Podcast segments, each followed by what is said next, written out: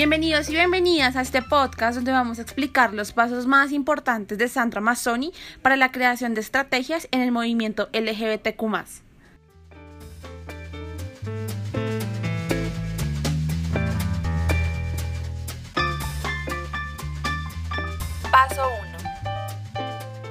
En Colombia se necesita mayor apropiación cultural y educación sobre el movimiento LGBTQ, además porque hace parte de la diversidad que existe como sociedad.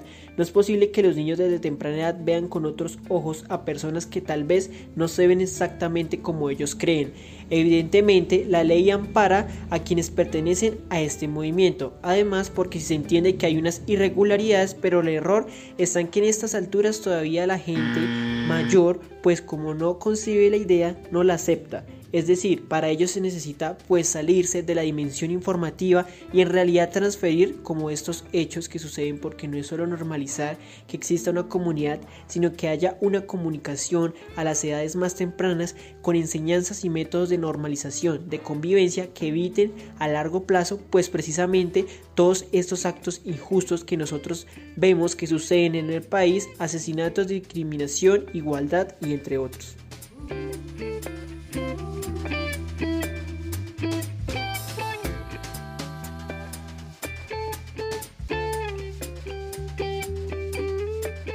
Paso número 2 es muy importante comprender públicos. Hicimos énfasis entre la religión, jóvenes y adultos mayores. Realmente los mensajes que se emiten como movimiento en primera instancia sea para optimizar un pensamiento diferente a lo que la sociedad normaliza. Si hablamos de la Iglesia Católica, se debería hacer desde la importancia del cumplimiento de los derechos humanos más allá de cualquier valor religioso. Esto genera comunicación, pero además hace que circulen discusiones en torno realmente a la vida y a las oportunidades. Para los adultos mayores de pronto es hacer una busca en una reivindicación por parte a veces del órgano estatal y hacerles ver que realmente qué pasaría si algún familiar, entendiendo que hay vínculos establecidos, muriera por solo verse diferente. El movimiento LGBTQ lucha por preservar realmente una normalidad y una ciudadanía óptima. Es bueno abrir un espacio en televisión, entendiendo que este es un canal por el que la gente de mayor edad consume con más frecuencia. A través de este mismo propiciar, pero convocar a la gente a que participe en espacios de discusión con conferencias de expertos, líderes sociales y personas involucradas a la comunidad que aclaren dudas y muestren sus experiencias de vida. Es la razón del movimiento. Paso 3. Buscamos hacer una estrategia por la cual interpelamos al destinatario. Somos totalmente empáticos. Significa entender que hay otros procesos cognitivos, por ejemplo, con personas de mayor edad, que igualmente deben informarse de lo que sucede con el movimiento LGBTQ, mostrando que todos somos iguales. Es importante hacer ver esto por encima de la inclinación y orientación sexual, porque se le está dando mayor privilegio a las injusticias y a las irregularidades que hay desde la sociedad y el gobierno. Tiene que ser un tema de diálogo, tiene que movilizarnos, teniendo presente que para comunicar esto debe haber un dinamismo y un debate alrededor de por ser LGBTQ, entonces se tiene el derecho a ser asesinado. Abrir la mente es algo necesario para poder visibilizar estos hechos. Para cambiar este escenario es necesario cambiar el discurso, promover la inclusión como reconocimiento, creando diferentes espacios y políticas de compromiso y equidad. Paso 4. Actores. Para generar credibilidad necesitamos el apoyo de organizaciones reconocidas. Las alianzas sirven para influenciar al público. Si la alcaldía expresa apoyo al movimiento LGBTQ, la ciudadanía buscará participar de procesos que vinculan al diálogo y al respeto. Modos. Las redes de interacción deben darse desde charlas con nuestras familias, luchamos porque no queden impunes los asesinatos, nos movilizamos en torno a la muerte tal y como lo mencionaba Power in Movement un pacifismo en nuestras manifestaciones resistiendo en formas no violentas. Espacios. En la televisión podemos brindar educación en cuanto al tema, enseñar valores como la empatía y la responsabilidad social. Es propicio porque allí hay espacios para la discusión, así como en Twitter, que se abren hilos y se debate. Saberes. La visión del problema es que hay irregularidades hacia la comunidad LGBTQ con manifestaciones cosmopolitas, modulares y autónomas.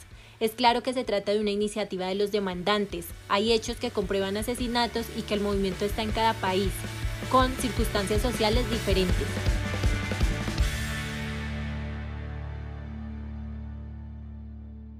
Paso 5. Conformar equipos multidisciplinarios capaces de instalar conversaciones múltiples en lugares específicos o miradas complejas cuando no es posible disponer de equipos. En algunos países latinoamericanos, Colombia representa un déficit constitucional en la sociedad donde se es objeto de discriminación en entornos laborales. Plantearnos procesos de reclutamiento que atraigan la diversidad como son talleres de formación para reducir prejuicios y estereotipos, eventos de socialización entre trabajadores, mayor participación de la comunidad LGBTQ y el establecimiento de normas antidiscriminación, Deseamos darle visibilidad a una mujer que pertenezca a la cúpula ejecutiva de una empresa y que sea miembro de esta comunidad, convirtiéndola en una referencia para otras mujeres y otras personas dentro y fuera de la empresa. Buscamos facilitar el diálogo con entidades públicas y privadas para que estén comprometidas en ofrecer apoyo y protección de todos los derechos básicos y en caso de no consensuar un acuerdo, se procederá a denunciar estos casos de discriminación, entre otras vulneraciones de los derechos humanos de esta comunidad.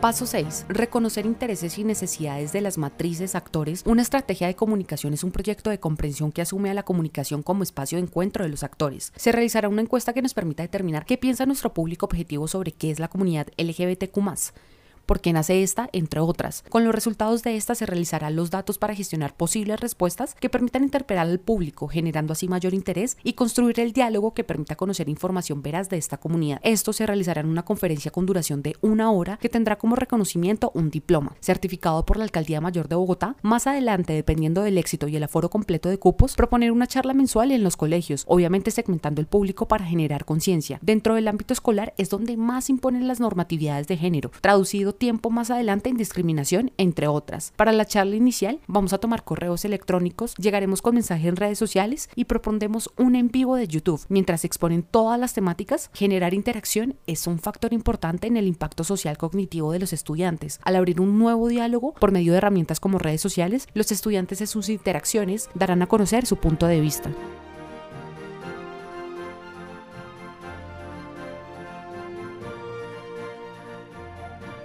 Paso 7 y último, iniciar la conversación, aspectos y niveles del problema.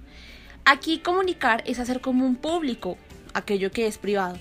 Entonces es interesante que por ser un problema estructural se debe abordar desde puntos específicos que uno no aburran a la audiencia y dos sean tan breves que las personas que ya participaron inviten a otras y así sucesivamente. Para ello, el movimiento está abierto a escuchar las necesidades de los participantes e invita a que nos manifestemos de la forma en que cada uno pueda. Queremos hacer viral la función del movimiento más de lo que ya es, pero sin estereotiparlo. Queremos hacer entender que se trata de un problema específico en el contexto en Bogotá, y para ello también es bueno contar con testimonios de vida para que otra gente escuche y se sensibilice en que como a esta persona le sucede, a muchas otras también les puede pasar lo mismo.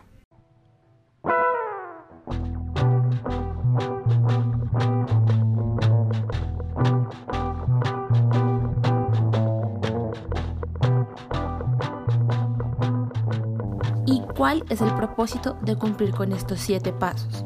Sucede que a veces el movimiento LGBTQ tiene momentos en los que no es muy favorable su reputación y por eso es importante tener en cuenta los pasos de la comunicación estratégica que vinculado a las demás lecturas como Power and Movement, permite darle un giro a los sentidos que queremos dar en sociedad desde nuestras reivindicaciones sociales, que buscamos sean justas, pero asimismo eficientes a la hora de transformar desde nuestros ámbitos los errores y las vulneraciones que se cometen hacia la comunidad LGBTQ.